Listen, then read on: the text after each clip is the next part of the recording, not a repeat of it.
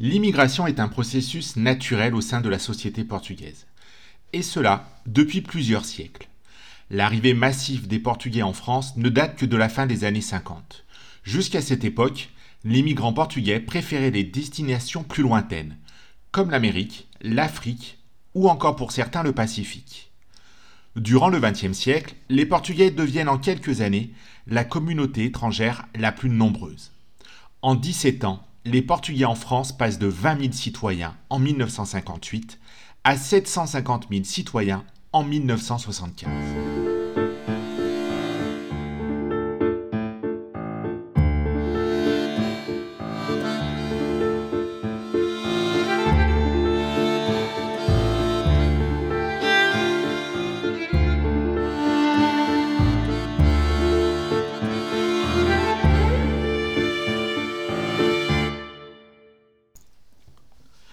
Avant le XXe siècle, la France n'est pas une terra incognita au Portugal. De nombreux juifs s'installent en France pour fuir l'Inquisition portugaise.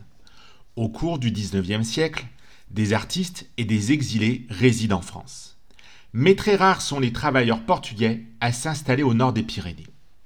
Le recensement de 1876, le premier à mentionner les Portugais, ne compte que 1237 Portugais bien moins que les 374 000 Belges, les 165 000 Italiens ou encore les 62 000 Espagnols. À la différence des autres populations étrangères, dont le volume augmente, lors des recensements suivants, la population portugaise stagne. Puis, les Portugais, pas assez nombreux pour qu'on le juge nécessaire de leur consacrer des colonnes, disparaissent des recensements. C'est au cours de la Première Guerre mondiale qu'un nombre plus important de Portugais s'installe en France. La mobilisation militaire des millions d'hommes et les besoins d'une économie totalement tournée vers l'effort de guerre provoquent un important courant migratoire. Les autorités françaises cherchent des travailleurs à l'étranger et dans l'empire colonial. Parmi les quelques 600 000 travailleurs coloniaux et étrangers introduits en France pendant le conflit, un peu plus de 22 000 sont portugais. En mars 1916, le Portugal déclare la guerre à l'Allemagne et envoie des soldats se battre dans les Flandres. Des Portugais sont recrutés et partent travailler en France. Certains de ces travailleurs et soldats restent en France jusqu'à la fin du conflit, plus particulièrement dans le nord-est de la France. La crise des années 30 a des effets dramatiques pour les migrants portugais. Les gouvernements français édictent des mesures et des lois pour empêcher la venue de nouveaux immigrants et pour éloigner les travailleurs étrangers, désormais considérés comme indésirables. Beaucoup de Portugais sont expulsés lorsqu'ils tombent au chômage. Les Portugais sont les étrangers les plus touchés par les expulsions et le non-renouvellement de la carte d'identité de travailleur. Arrivés depuis peu, ne maîtrisant pas bien le français, ne disposant pas d'un important capital social, peu protégés par leur état d'origine qui a refusé de signer tout accord avec la France, ils sont les principales victimes d'une administration tatillonne qui prétend protéger les travailleurs nationaux. Au cours des années 30, en conséquence des naturalisations, des retours volontaires, des expulsions et des décès, la population portugaise baisse considérablement. Ils ne sont plus que 28 290 en 1936. Lors de la drôle de guerre, les autorités françaises lorgnent de nouveau du côté du Portugal, un des rares pays neutres en Europe pour y puiser les travailleurs. Un accord de main-d'œuvre prévoyant la venue en France de 30 000 travailleurs est ratifié le 30 avril 1940. Du fait de l'invasion allemande, il n'est jamais appliqué. De nombreux Portugais quittent alors le territoire français, parfois dans des conditions dramatiques, et retournent dans leur pays d'origine. Certains restent toutefois en France et participent aux actions de la résistance, comme par exemple Emilio Cuero ou Antoine Ferreira Diaz. En 1945, n'habitent en France que quelques milliers de Portugais. À la Libération, le gouvernement français sollicite l'application de l'accord de main-d'œuvre de 1940. Mais les autorités de Lisbonne le refusent. Elles prétendent vouloir conserver leur main-d'œuvre. Les propriétaires agricoles, très influents, s'opposent au départ de la population. De plus, comme l'affirme l'ambassadeur de France au Portugal, la dictature craint de voir des ouvriers portugais rentrer chez eux avec des idées trop libérales et peut-être communisantes. Les autorités portugaises refusent ainsi de collaborer avec l'Office national d'immigration et interdisent même l'immigration vers la France en 1955. À la fin des années 1940 et au début des années 50, les départs vers la France sont limités, quelques centaines par an, et se déroulent de manière clandestine. Ceux qui partent en France à l'époque ont le plus souvent des proches ayant déjà émigré avant la guerre ou reviennent en France après l'avoir quitté volontairement ou involontairement. C'est à partir de 1957 que les départs se font les plus nombreux.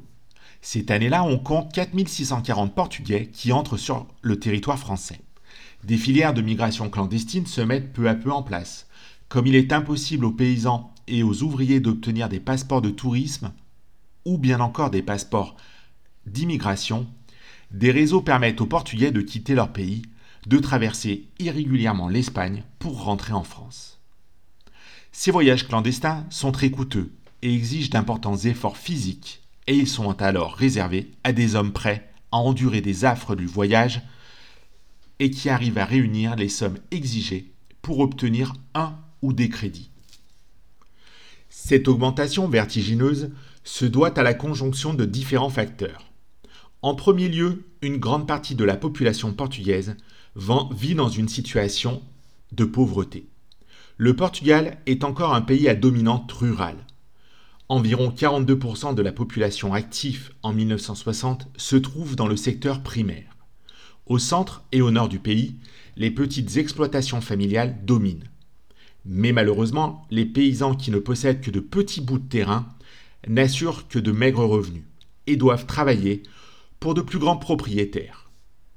Pire encore, certains vendent même une partie de leur force de travail familiale. Comprenez par là leurs femmes ou leurs enfants, à une industrie dispersée dans les campagnes.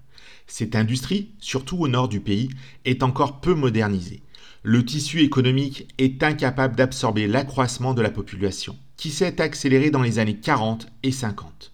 Le sous-emploi et le chômage frappent une part importante de la population active. L'immigration vers la France constitue le meilleur moyen de trouver un emploi bien mieux rémunéré qu'au Portugal. En 1961, des mouvements anticoloniaux initient une lutte armée en Angola, en Guinée-Bissau et au Mozambique. L'effort militaire déployé par le Portugal est massif. 40% du budget est consacré aux guerres coloniales à la fin des années 60. Ce conflit contraint donc Salazar à accélérer la modernisation de l'économie en ouvrant plus largement le pays aux capitaux étrangers et en favorisant la hausse de la productivité dans l'industrie. Ces transformations libèrent une main-d'œuvre désormais vue comme excédentaire. De plus, les guerres coloniales provoquent le départ de dizaines de milliers de jeunes qui refusent de faire leur service militaire. Entre 1961 et 1974, la proportion des insoumises et des réfractaires croît singulièrement, passant de 11,6% en 1961 à 20,3% en 1972. Beaucoup d'entre eux, du reste, s'installent en France. Enfin, la nature dictatoriale du régime explique une partie des départs. Viennent en France des opposants qui craignent l'emprisonnement ou pire encore, de mourir. Ceux qui ne peuvent trouver un emploi dans leur pays. Les étudiants qui ont participé à des mouvements de contestation et qui ont été expulsés des universités. Plus largement, l'étouffement des libertés, la répression, le maintien par le régime de hiérarchie sociale rigide le faible investissement dans l'éducation provoque les départs de la population. À cette époque, au Portugal, il était quasi impossible de connaître une ascension sociale. Du fait de la rigidité des structures sociales, le départ constitue la meilleure manière d'améliorer ses conditions de vie et celles de ses enfants. C'est pourquoi l'immigration et les migrants sont souvent caricaturés au Portugal. Ils bousculent les frontières sociales d'une manière jugée illégitime par les Portugais qui sont restés au Portugal. Les autorités françaises ont un rôle déterminant dans la venue massive des Portugais. À l'exception des configurations particulières liées aux deux conflits mondiaux, jusque dans les années 60, les autorités françaises et portugaises n'ont jamais trouvé d'accord pour assurer, assurer la venue légale de Portugais en France. La France cherche dans d'autres pays la main-d'œuvre dont elle a besoin. Après 1945, c'est principalement l'Italie qui pourvoit la France en travailleurs. Cependant, à la fin des années 50, l'immigration italienne vers la France se réduit alors que les besoins en main-d'œuvre augmentent en conséquence de la croissance économique et des effets de la guerre d'indépendance algérienne. Si l'Espagne devient la principale source de travailleurs immigrés, les autorités françaises commencent à tolérer plus amplement la venue irrégulière d'étrangers. Comme Lisbonne a décidé de bloquer les sorties légales, l'administration française décide, elle, de régulariser les entrées clandestines. Ces régularisations deviennent systématiques à partir d'avril 64. Dès lors, les Portugais, informés par leurs proches et par les rabatteurs et passeurs qui diffusent amplement l'information, savent qu'ils pourront facilement trouver un emploi en France rembourser les frais du voyage clandestin et y régulariser leur situation. De plus, le prix et la difficulté des voyages se réduisent considérablement à partir de 1965. Il est intéressant de savoir que la partie la plus difficile du voyage se trouve en Espagne. Sans passeport, les Portugais doivent traverser le long du territoire espagnol caché dans les camions, des voitures ou en marchant la nuit. En cessant de réprimer le passage clandestin des Portugais à partir de 1965, le gouvernement espagnol fait drastiquement baisser le coût financier du voyage et transforme la composition de l'immigration portugaise vers la France. Désormais, femmes, enfants et vieillards peuvent également se rendre illégalement en France. Avec ce changement d'attitude espagnole, l'immigration portugaise vers la France augmente considérablement. En prenant la décision de régulariser tous les Portugais qui sont rentrés illégalement sur le territoire français, le gouvernement désire volontairement favoriser l'immigration portugaise. Pour de nombreux acteurs politiques et administratifs, l'immigration portugaise n'est pas seulement considérée comme positive dans une logique économique. Il faut savoir que les Portugais étaient perçus comme des travailleurs sérieux et dociles. Ces migrants sont vus comme, le, comme les derniers migrants européens blanc, chrétien, et donc facilement assimilable dans une logique démographique. Favoriser la venue de clandestins portugais revient pour certains à diminuer les migrations extra-européennes, particulièrement la migration algérienne. Jusqu'en 1974, les Portugais bénéficient d'un traitement dérogatoire. Les différentes mesures prises à partir de 68 pour réduire l'immigration irrégulière laissent de côté les Portugais.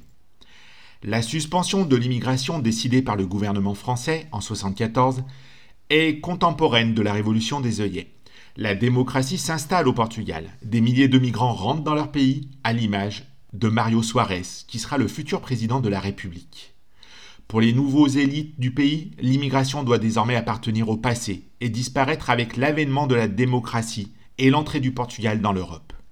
La circulation migratoire entre les deux pays ne disparaissent pas pour autant les salaires étant toujours plus élevés en France, des Portugais qui disposent à partir de 1992 de la citoyenneté européenne viennent s'installer et travailler en France.